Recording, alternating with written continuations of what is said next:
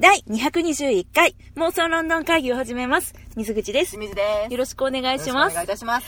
はい、それではですね、本日、はい。えー、ナショナルシアターライブ2018第6弾はい。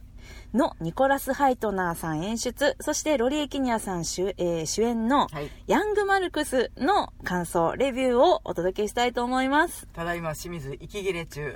なんで？なんで？ナショナルシアターライブ息切れ中。あ、息切れ中ね、うんそうなんですよ。これね、えっと、この、ポッドキャストが配信されるのが、はいえっと、今収録してて、明日か。うん。え？あさって、あさってだ。えっと、いつだ ?11 月30日の金曜日はい。に配信予定なんですけれども、うん私が間違えなければね、はいはいあの、そうね1個前のやつにめっちゃ間違えてフライングで、別にフライングも何もないんだけどね。まあまあまあまあ、予定よりはね。そう、早く出しちゃったっていうのがあったんですけど、まあ、あの、金曜日に、えっと、出させていただくんですけれども、はい。あのーこれがですね、なんと、この第6弾と第7弾は、2週続けて、あのー上演されるという、なんとも、えー英国エンタメファン泣かせなスケジュール。うん、もうね、なんかね、あれよ、あれよじゃん。そうなの。しかもね、もうこの12月うん。からまあ1月にかけて、うんまあ、英国関連映画の多いこと多いことということでね。なんでこんなにさ、一気に来るかねそう、でもなんか、いつも年末じゃない？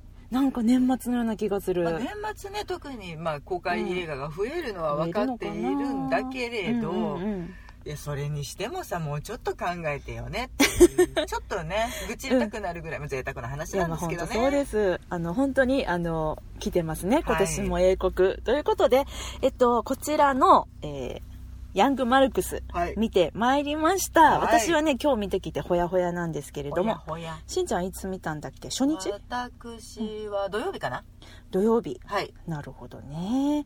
これね、あの、もう、ロリー・キニアさんという、もう英国エンタメファンにとってはなくてはならない名優が主演しているということもあり、はい。はい、またですね、あの、ブリッジシアターという、うん。あの、久々にですね、ロンドンで、うん。あの、大型の、うんしかもちょ、ちょっとあの、ロンドンの中心から離れたところに建てられた劇場が、あの、オープンしたということもありト、エンドうん。地区ではないのかな、そうなの、そうなの。ちょっとだけ離れてるというふうに、あの、うん。最初の、あの、インタビューでおっしゃってましたけれどもね。うんうんうん。いわゆる劇場街とは少し違ったところに建てられた劇場、そうなんです。があの、まあ、こけら落としの作品ということで非常に注目度の高い作品でして、うん。あのツイッターとか見ててもねたくさんの方が、あのげえーナショナルシアターライブ2018、この第6弾足をあの運ばれている様子が見られまして私も早く行きたいな行きたいなと思いながら今日ようやくね、はい。あの見ることができました。はい。この作品なんですけれどもえっとまあ先ほど言いましたけれど2017年昨年ですね、うん。10月に、えーオープンしたばかりのブリッジシアタはい。ーのこけら落とし公演。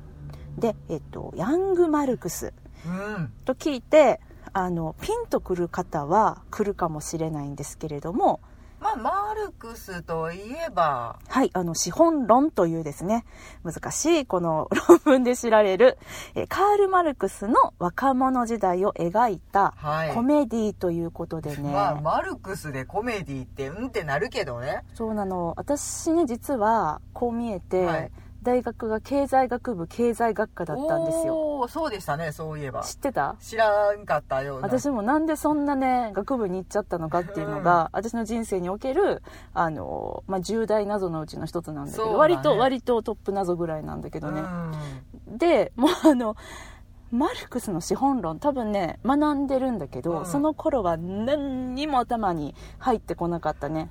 なんや難しい本を書いて、うんまあ、共産主義と言われる思想に多大なる影響を及ぼした人以上うんそれすら浮かばない。なんか、もうね、あれだよ。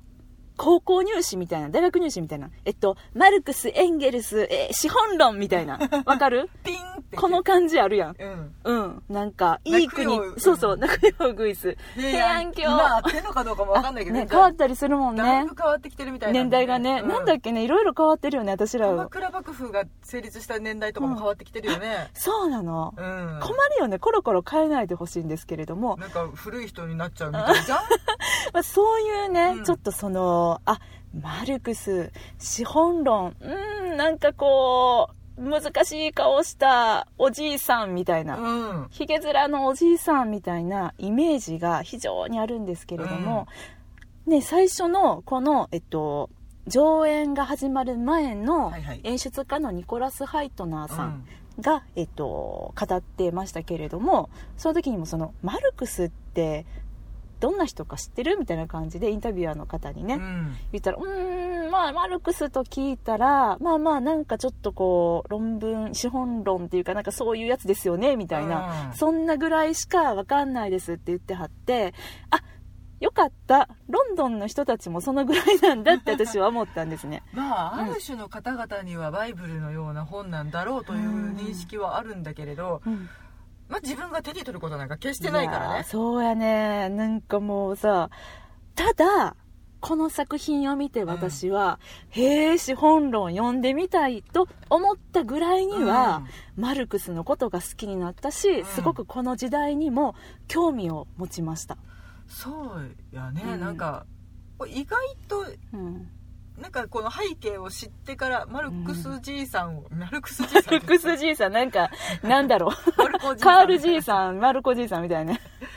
マルクスじいさんの人となりを知ってからだと、ちょっとはとっつきやすくなったんじゃねえかと。いやもう本当そうなんだよね。だからさ、私はもう歴史は映画で学んできたっていうのが、うん。まあ、私の心情なんですけれども、これねやっぱり演劇とか映画とか、まあ、自分が興味を持った本で読むことでしかやっぱこう興味を抱かないし、うん。読もうという気にもならないし覚えられないもんなんだなっていうのはすごく思った。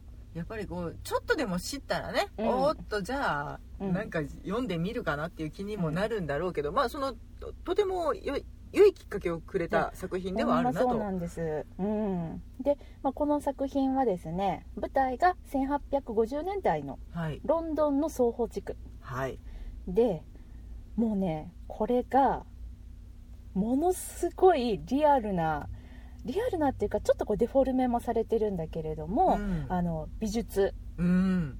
この美術力を持ってですね舞台上に当時の双方地区が見事に再現されておりました、なんかさ、うん、まあ、そのブリッジシアターロンドンにできた劇場ってこともあるんやけどさ、お近所でこの話ってあそうだね。確かに、ね、現地の方が現地で見た方々はいやほんま何そう。双方すぐそこじゃんってそれこそあのー、ウエストエンド劇場街がある街じゃん、うんうんそこで起こったこの物語って思いながら見るのはちょっとやっぱ趣違うんだろうなとほんまそうちょっとなんです、うん。でこのパンフレットをね、うんあの読んでましたらあの解説に小田島講師さんが書かれてたんですけども、えっと、この今回のヤング・マルクスの舞台でもある、うん。えーカール・マルクスさんのお家、うん。ここで8割方のお話が進んでいくわけなんだけれども、これがまあどこにあったのかっていうのが書かれてて、ロンドンの劇場街うん。シャフツベリーアベニューね、はいはい。よく私らも通りますけれどもね、うん。うん、そこから北に向かっ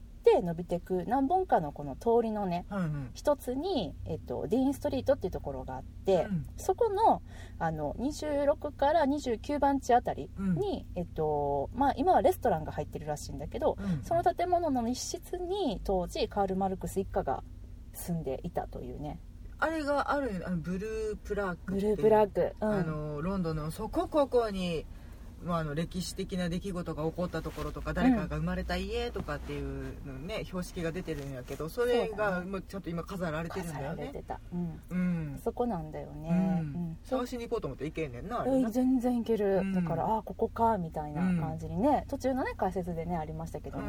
うん、そうなんだよねで、まあ、そこであのいろいろなことが起こるわけなんだけどさ、うん本当にいろいろなことがね。えどうだった？しんちゃん。こうパッと見てこの期待とねうん。実際見ての感想、なんかうん。やっぱりそのニコラス・ハイトナー監督っていう、うん。監督じゃないなこの場合は。演出演出うん。っていうのと、ロリー・キニアさん主演っていうので、はい。まあ、もうあのなんだろうな。うん期待しようがしまいが、うんうんうん私好みなのは分かってたのねある程度。そうなの。これさナショナルシアターライブ歴で言うと、はい。このロリー・キニアさんとはい。ニコラス・ハイトナーさんのタッグっていうのは、はい。今回で3本目になるんですね。はい。何と何でしょ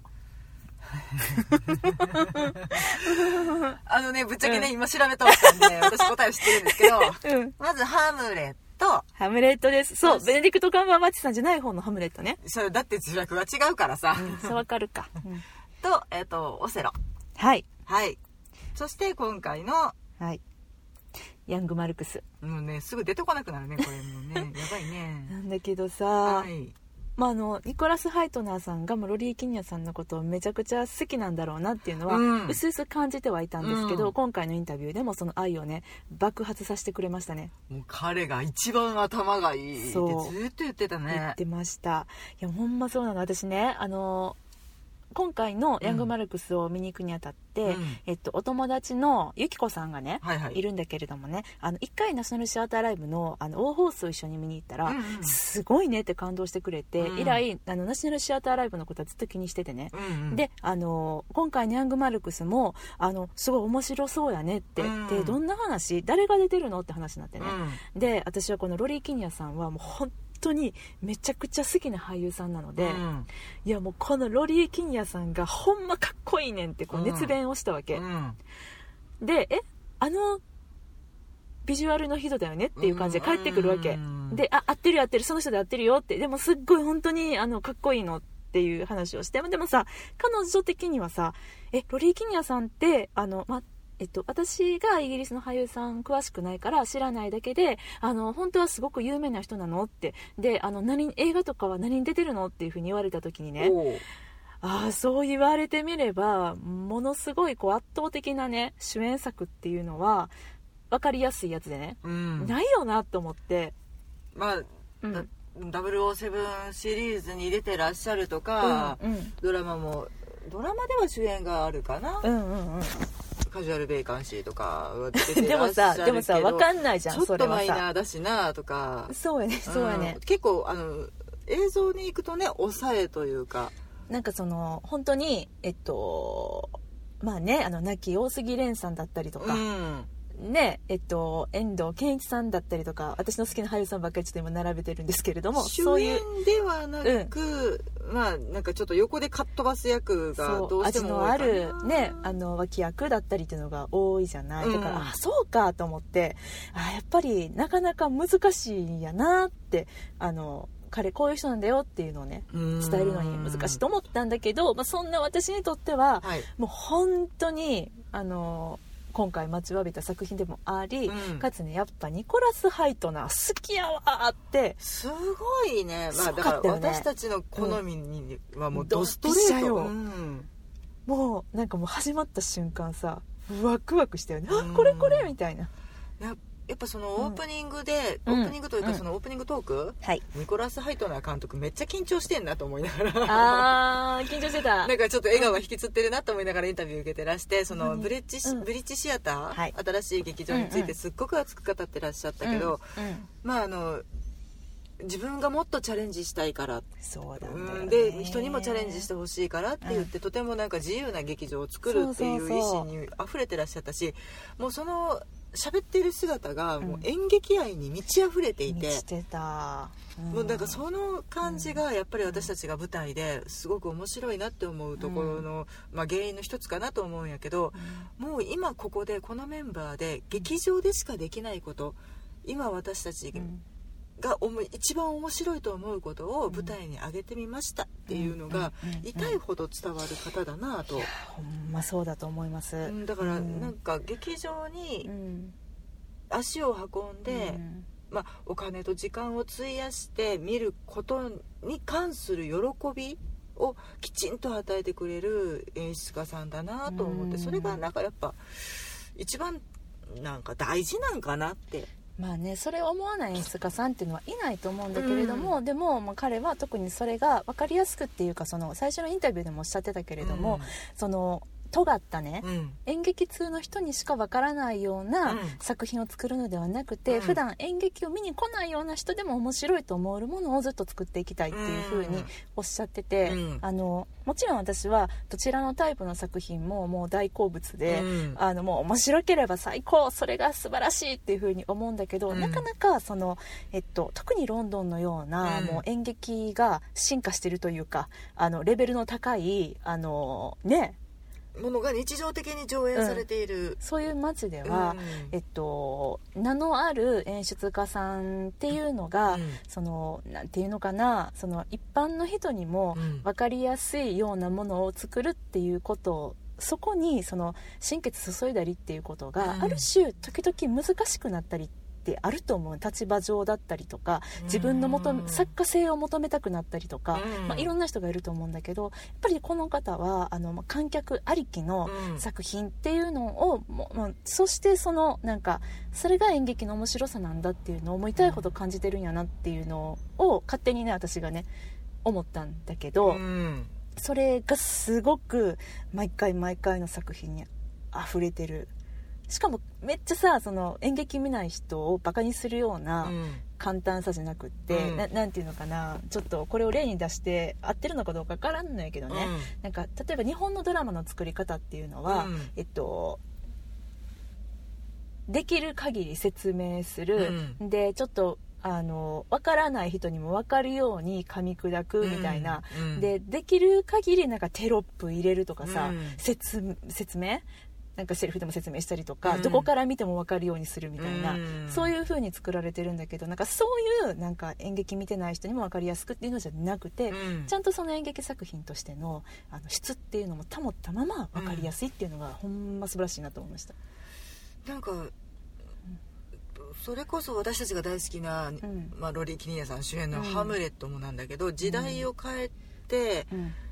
まあ、美術も新しいものにして、でこの現代という時代に「ハムレット」っていう主題を持ってきてるけどなんかそれが小手先でやったんではなくってあの分かりやすくしようと思って、じより自分たちに近づけようと思って作った結果これが一番最善の方法だったんだっていうのがとてもよく分かる作り方になっていてあのいやちょっと現代風にしてみたらおもろいんちゃうみたいなそういうなんかちょっとチャラッとした理由では決してなかったっていうのがよく分かるよね。そうだって私たち何本か、まあ、少ないですよ。あの世界でたくさん上映されてきてるうん。ハムレットの中でね、その中でも何本か見たハムレットの中で一番あハムレットってこういう人やったんこういう話やったんっていうのがもう雷に打たれたように分かったのがあのロリー・キニア版ハムレットだったもんね。面白かったというか、改めてその物語の持つ力を感じさせてくれた演出だったなと思うし、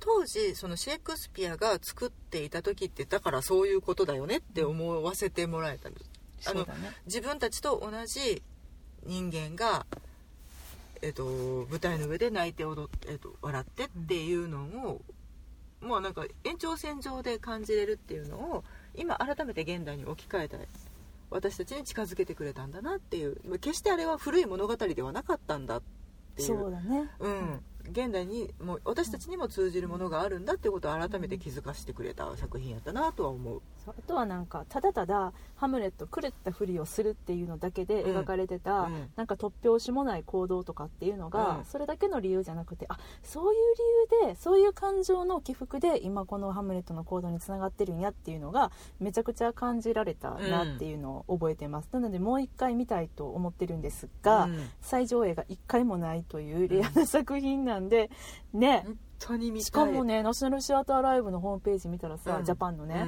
うん。なんか過去のラインナップからこれ入ってないんだよね。消えちゃってるから本当なんか私が見たら幻やったんかなって時々思うねんけど、まあ、もう一回見れたら嬉しいなと思う作品なんですけどもはねい。はい、でも今日はねあのハムレットの感想じゃないんですよ、うんヤングマルクスの感想なんでね、あの早速中身についてあの話をしていきたいなと思うのですけれどもはい。はい。これねえっとどんな舞台だったか。舞台の作り。オープニングはまず街並そうだね。みロンドンの街並街並み。みからかな、そうえっとちょっとえっとね張り出し舞台になってて、うん。どう言ったらいいの？あの 正方形の皆さん正方形をイメージしてくださいね。舞台うん。をなんか90度うん。ゴンって横に向けた感じ？45度45度。45度か。そう。45度グッと正方形をガッてやるとこの角の部分がちょうどね客席の真ん中に来るみたいな。ひし餅あそんな感じ そんな感じ。ひし持ち型のうん。舞台で、うん。このブリッジシアターはもうあのいろんな客席も舞台もいろんな形にできるというのが売りの自由に組めるっていうね。自由に組めるというのが売りの劇場なんですが、うん。はい、ひし持ち型の舞台にひひし形ね。ひし形舞台の上に、えっと、その舞台よりも幾分サイズの小さいうん。ひし形キューブうんうん。が立っております、はい。それは回転することで、うん。えー中が開くとマルクスのお家になったりとか、えーマルクスとエンゲルスたちが集う集会場になったりとか、うんはい。あとはえっとまあ町の双方の町の一角になったりとか、そういうあのひし形のボックスタイプのあのお部屋がねあれねもう作り方としては不思議だなと思うんで、だね。どこを開けたらそうなるんだよっていう。そうなんかマジックボックスみたいなね、うん。なんかあるやんかそのさ子供のおもちゃみたいなやつで、うん。開けて閉めて開けて閉めたらその都度あの違うなんかこう見えるみたいな、うん。そんなおもちゃみたいな感じのねでもとても成功に作られた、まあ、街角だったりお部屋の中だったり、うん。とてもリアルなうん。ね、そう。そしてその上部うん。円形に私たち客席から見たらこうはるか後ろの方に、うん。その当時の、えー双方の街並みがシルエットで描かれている。部分。がね屋根部分、屋根部分そして奥がね。うん。うん、でなんかその煙がね、うん。こうけぶってたりとか。う、ん。であーその当時のロンドンのこのゴミゴミした感じのイメージ。当時はねなんかすごく衛生的にも良くなくて、そうだね。うん、であの実際あのマルクスの息子さんうん。もおそらくあの大気汚染うんによって、あの肺とかがやられてしまってうん。亡くなられるっていうそういうシーンもあったわけなんですけれども肺の病気だね。産業革命が起こって、とても活性化した街でうん止める者と貧しい者がいてっていうところがやっぱりうんマルクスさん自身にもとても大きく関わってくる部分なのかなっていう気もするけどね。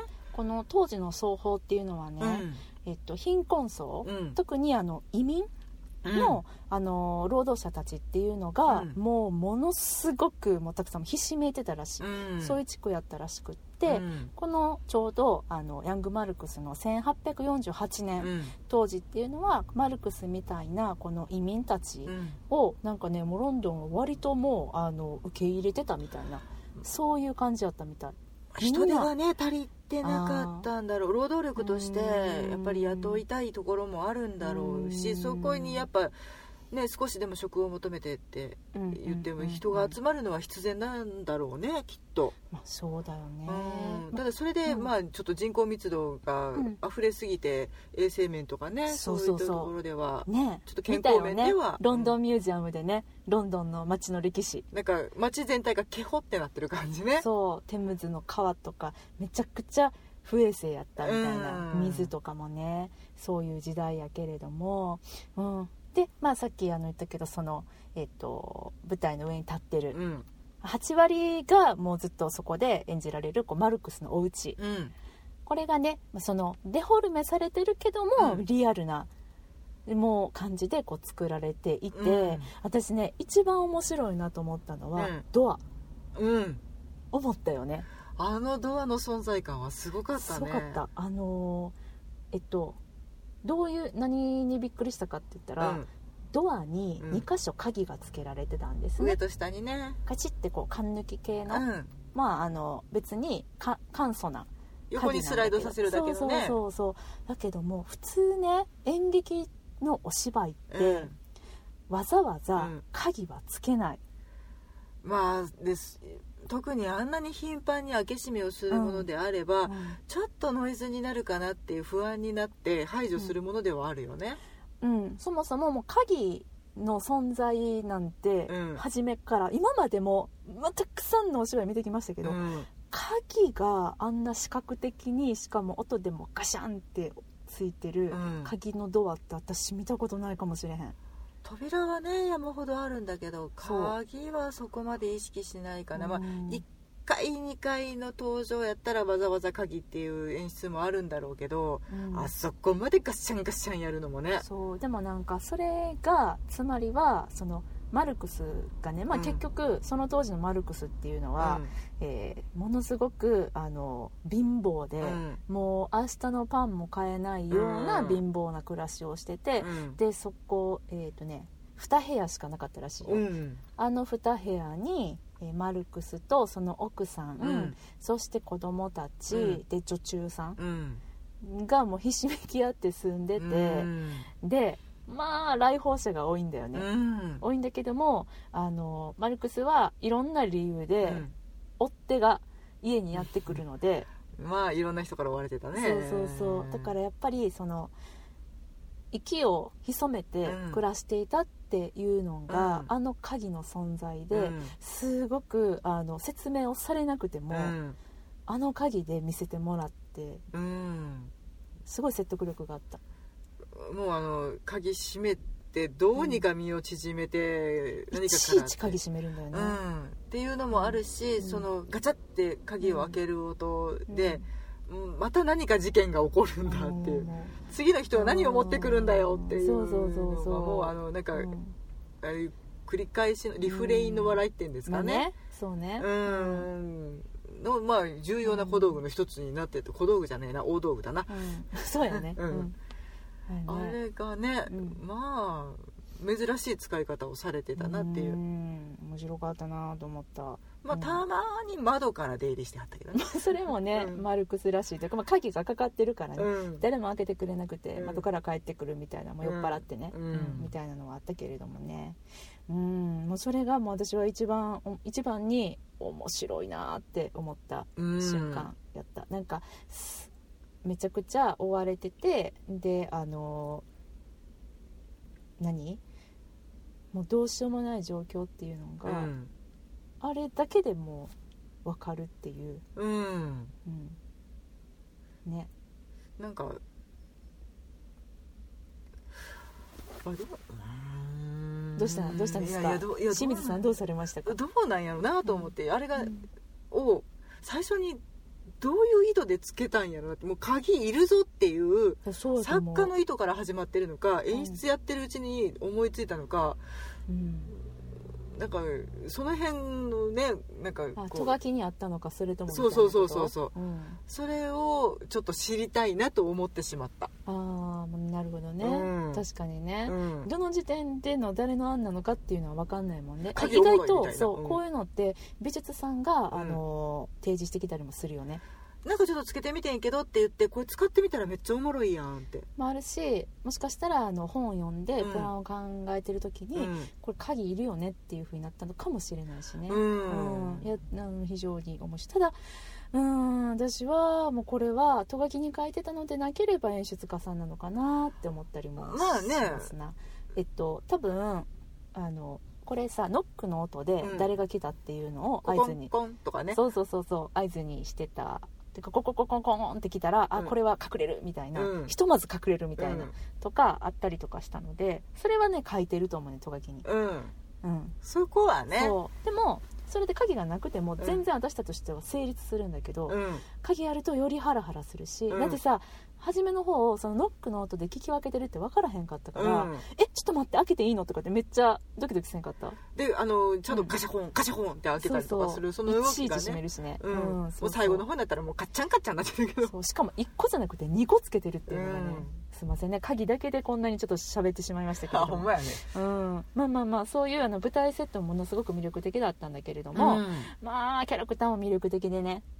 おもろいよね。ねロレイ・キニアさんはもちろんなんですけど、うん。あのエンゲルス役をしていた、はい。えっとね彼はえークリス。え何何？言って言って。オリバー・クリクル、えオリバー・クリスさんです。ー、あとうにゅうにゅうにゅうにゅオリバー・クリスさん。私はい。あの人好きだわ。いいね。この人さなかなかいないよね。こう喜劇のできるイケメンっていう。まあ、あのそういうこと、そのラインでいけばあの、ゾンビじいちゃんをやられていた。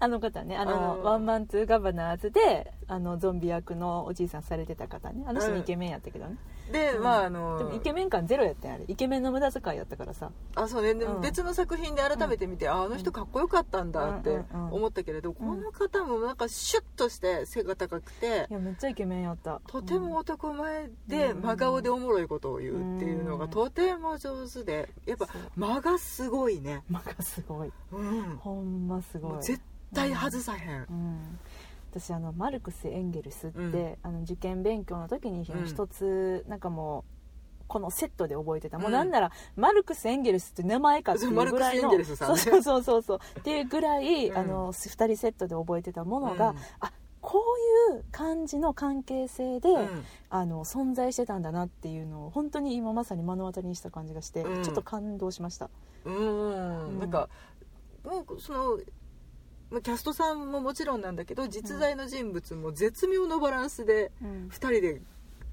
なんか支え合っていたんだなっていうのがよくわかるよね。なんかそのマルクスはさうん。やっぱり、あのエンゲルスがいることによって、うん。まあ、今回の作品やったら特にね、うん。あのあこんはっきり言ってマルクスはめちゃくちゃあのお金の使い方もむちゃくちゃやし、うん。で奥さんがまあ奥さんええところのお嬢さんなんだけど、うん。まあ、きっとねこうマルクスのカリスマ性に惹かれてうっかり結婚しちゃった、今はうっかりだよね。そして、うん、後悔してるみたいなことを、あの言いながら、うん。まあ、ちょっと喧嘩の絶えない2人、うん。でその奥さんが嫁入り道具にと持ってきたうん。銀の食器ね、うん。銀のポットアーガイルと言われてましたけど。グレイビーソースを温めることね。そんなもんいるんかいって思ったけど。これを奥さんに無断でうん。お金欲しさに勝手に質屋に入れようとしてしまったりとか、いうん。まああのろくでもない男ですよ。や本当そうなのよ、あのうん。ちょっとキャラクター的にうん。はやっぱサーモンオペラのうん。マック・ザ・ナイフっぽいよね。ろくでろくでなし、まあ、マック・ザ・ナイフはまだそれでもなんかちょっとこうあの抑えきれないなんていうんですか色気？っていうのがあったけど、今回のこいつは、うん。なんでお前あのそんななんかこう好かれるねんみたいなシャツ3日も変えてなかそうったし、ね、そうそうそう感じでよりなんかちょっとこうあの初対じみた感じっていうのもあって、うん。奥さんの存在とかお子さんの存在とかねもありながらあのでもやっぱりこの脇にここまでイケメンで、うん。そして実はあのもうご実家はあの資産家っていう、うん。あのエンゲルスさんが、うん。まあ、マルクスさんの才能に惹かれて、うん。あの俺はもうてか君は絶対本出すべきだって言って、うん。その才能を世に知らしめるべきだって彼が言ってくれるから、うん。私たち観客はああマルクスってそんななんかすごい人なんや今はこんなダメ男なんだけどって、うん。そこになんかこうリアリティが生まれる。うん。それをもうこのオリバー・クリスさんは見事に担っていたっていうかもう献身的すぎてもうお前ら付き合っちゃえよみたいな。めっちゃお金くれるしね。そうやねもう最後とかも泣けましたよな、うん。あっていうかのネタバレです。今言うって感じやけど。はい。うん、そうやしなんかもうあの言葉を尽くして励ましてくれるしうん。なちょっと出てけよっつったらちゃんと出てってくれるのよね、うん、そうだね。いい人じゃんって。いやもうほんまに、うん。もう彼がもう献身的に支えたからあの資本論がねうん。出されることになったということだよね。よかったねってなるけどうんよかったねけどね、うん。実本当に素晴らしかったですね。うん。でもなんかえっ、とそのどうしても比べてしまう一人の男と二人の主人はい。がもう本当に中身のないうん。ドタバタコメディだったので、でまあ同じ作家さんが書かれた作品ってこともあってなんかそういうのかなってすげえドタバタ劇で来るのかなと思って見に行ったけれうんど、うん。と思ったよりも人間ドラマだったなと。いやだいぶ人間ドラマだった。うん。うんあのーいやもちろん笑いの部分はあったんですよ。うん。もちろん面白かったんだけど、それよりもなんか結構涙腺に訴えてくるよねみたいなところもあるよね。いやもうほんまに私はもう感動したもん、うん。もう最後泣きそうになったし、うん。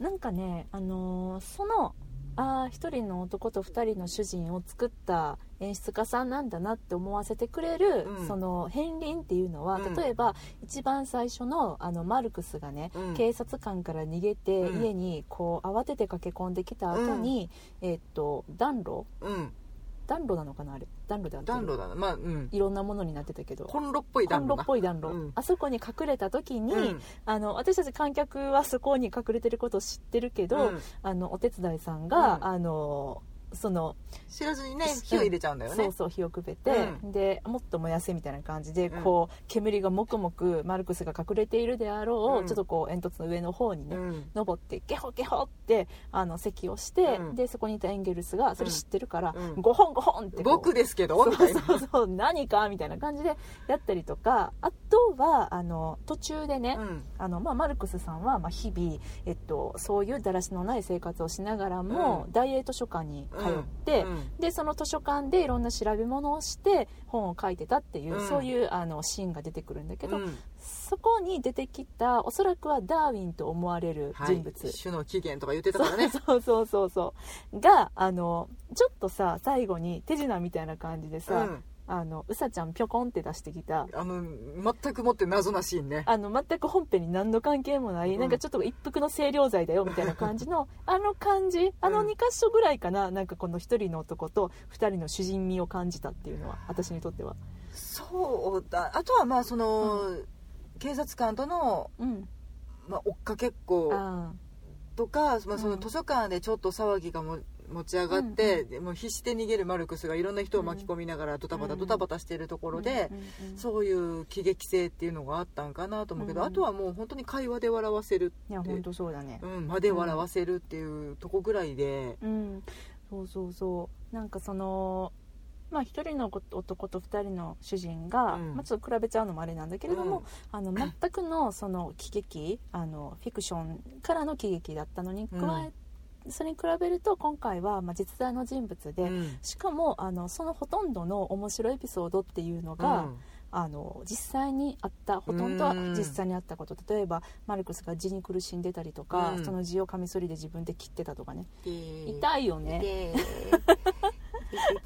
みたいななんか歯みたいなアホみたいなエピソードとか、ね、まあでも家財道具を一切合切持ってかれるとかね、うんああいうのも多う分本当にあったうん話そうって全部本当にあったっていう、うん。まあ、あのダーウィンの種の起源のタイトルの由来が彼だったかどうかっていうのはちょっとそこまで分かんないんだけど まあそうであったら面白いなとも思ったけれどもね、うんうんうんそういうなん。かちょっとこうあのー愚かしいというかうんあのそこを逆にそれがおもろいみたいな、うん。そういうエピソードはあみたいなエピソードはほとんどあの本当のことだったっていういうようにちょっとこのあのリアルを真面目にすることでうん。笑えるっていう、うん。うん、そういうなんかコメディでもちょっと種類が違うよね。志村後ろ的コメディに比べると、うん。うん、何コメディだろうねこれはね。なんて言うんだろうねただ、あの本当にもう資本論を書いたひげ面の難しい顔の親父っていう印象を持ってこっちは見ているので、うん。えあのおっさんがこんなおもろかったんっていう意外性の笑いもすごいよね。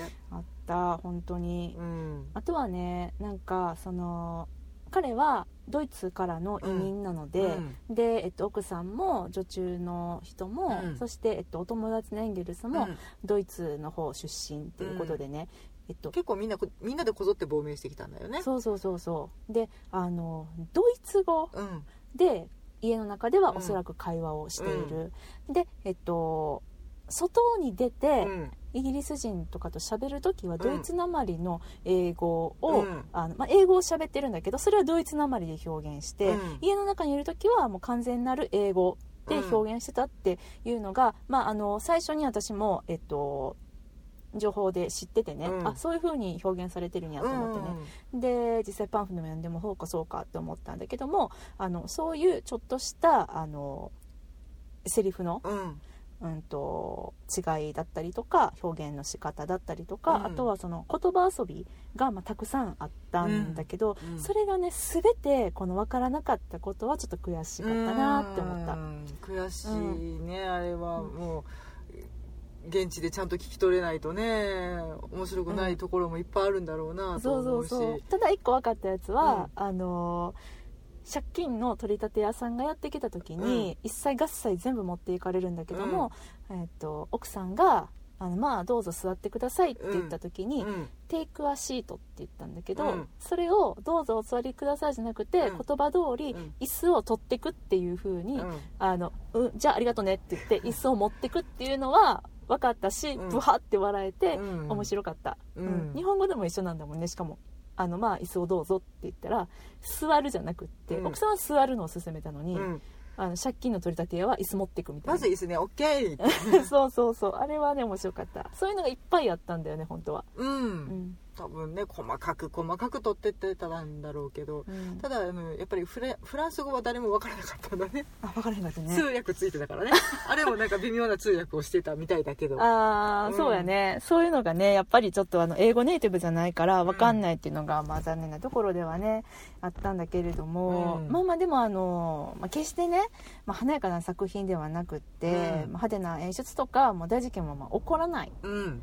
けどあんますだだからこそねなんかこれ見た批評家の方とかっていうのは、結構なんかその面白おかしいけど、まあ、ただそれだけやんみたいな。あとうん。ドラマとしての盛り上がりかけるよねみたいな感じで批判コメントめっちゃあったそうなんよ。うーん。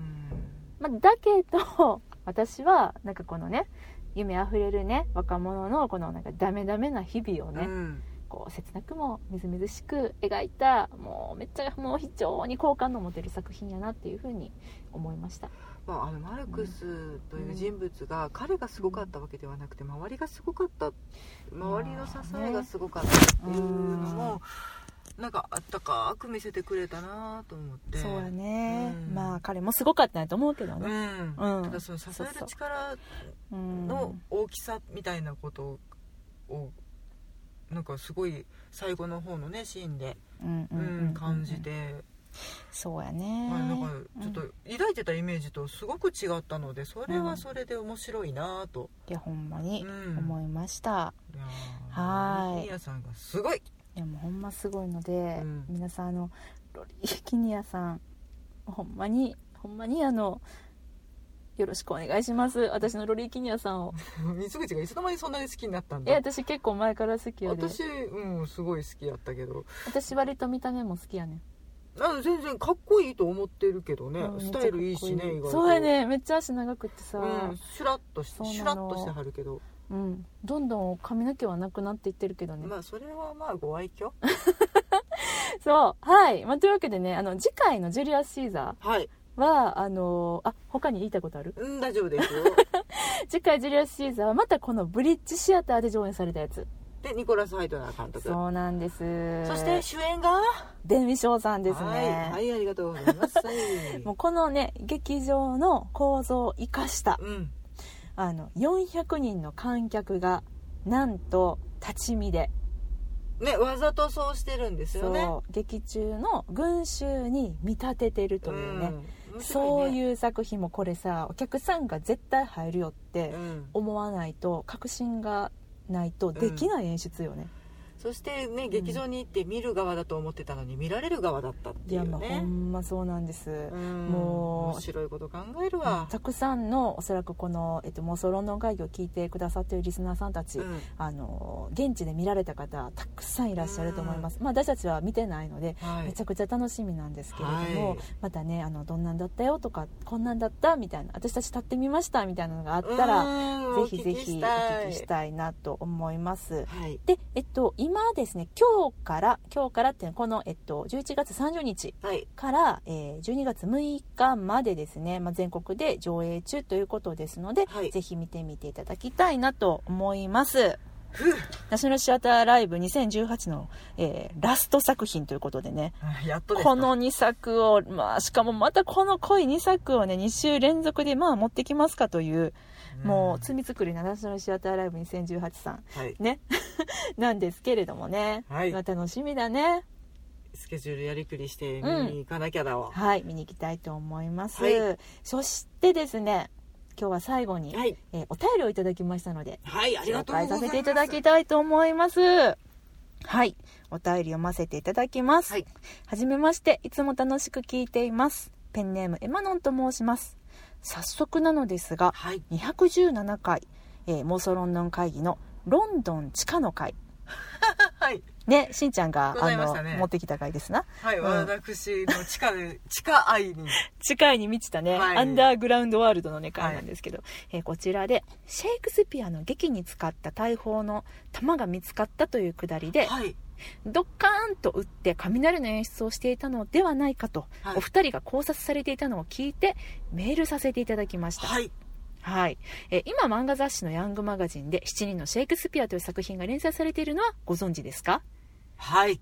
今もまだ続いてるんだね。それが知らなかった。びっくりした。第2シーズンあなんかリスタートみたいな感じで始まって。そうなんや。私なんか途中までは読んだんやけどね。うん、またね、再開されてましたよ。なんかちょっとうんああうん、うん。ってなる感じの再開ではあったけれあど、はいこちらねベックなどのヒット作で知られるハロルド、作石さんだってな、うんうん。作石さんの作品で少し変わった雰囲気のシェイクスピアの漫画です、うん。うん、この作品の5巻か6巻でマクベスの上演をしているのですがそのシーンがあったんですね、うん、大砲の弾を使って雷の音を演出するシーンがありました。おっと読んだのにな はい裏方も兼ねた脇役役者たちが舞台の屋根裏に回って設置したレールのようなものに大砲の弾を転がして雷が落ちる前のゴロゴロって音を演出してしま演出していました。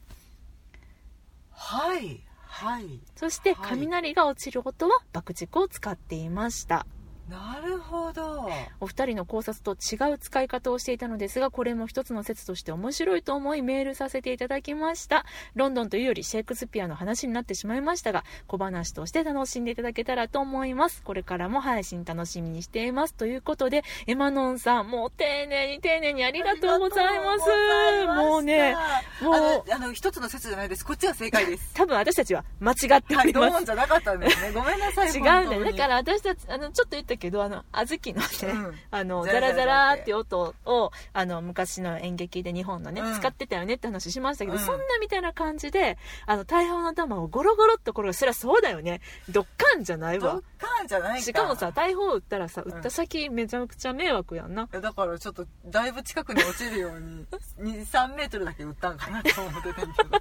思ったよね、うん。いやーもうねあのエマノンさんからのあの愛に、はい。本当に私は打ち震えております、はい。もうだって私たちのこと傷つけないように傷つけないように。あ多分ね本当にこっちが正解 そういやもう絶対対そう。しかもね私本当この漫画読んでて。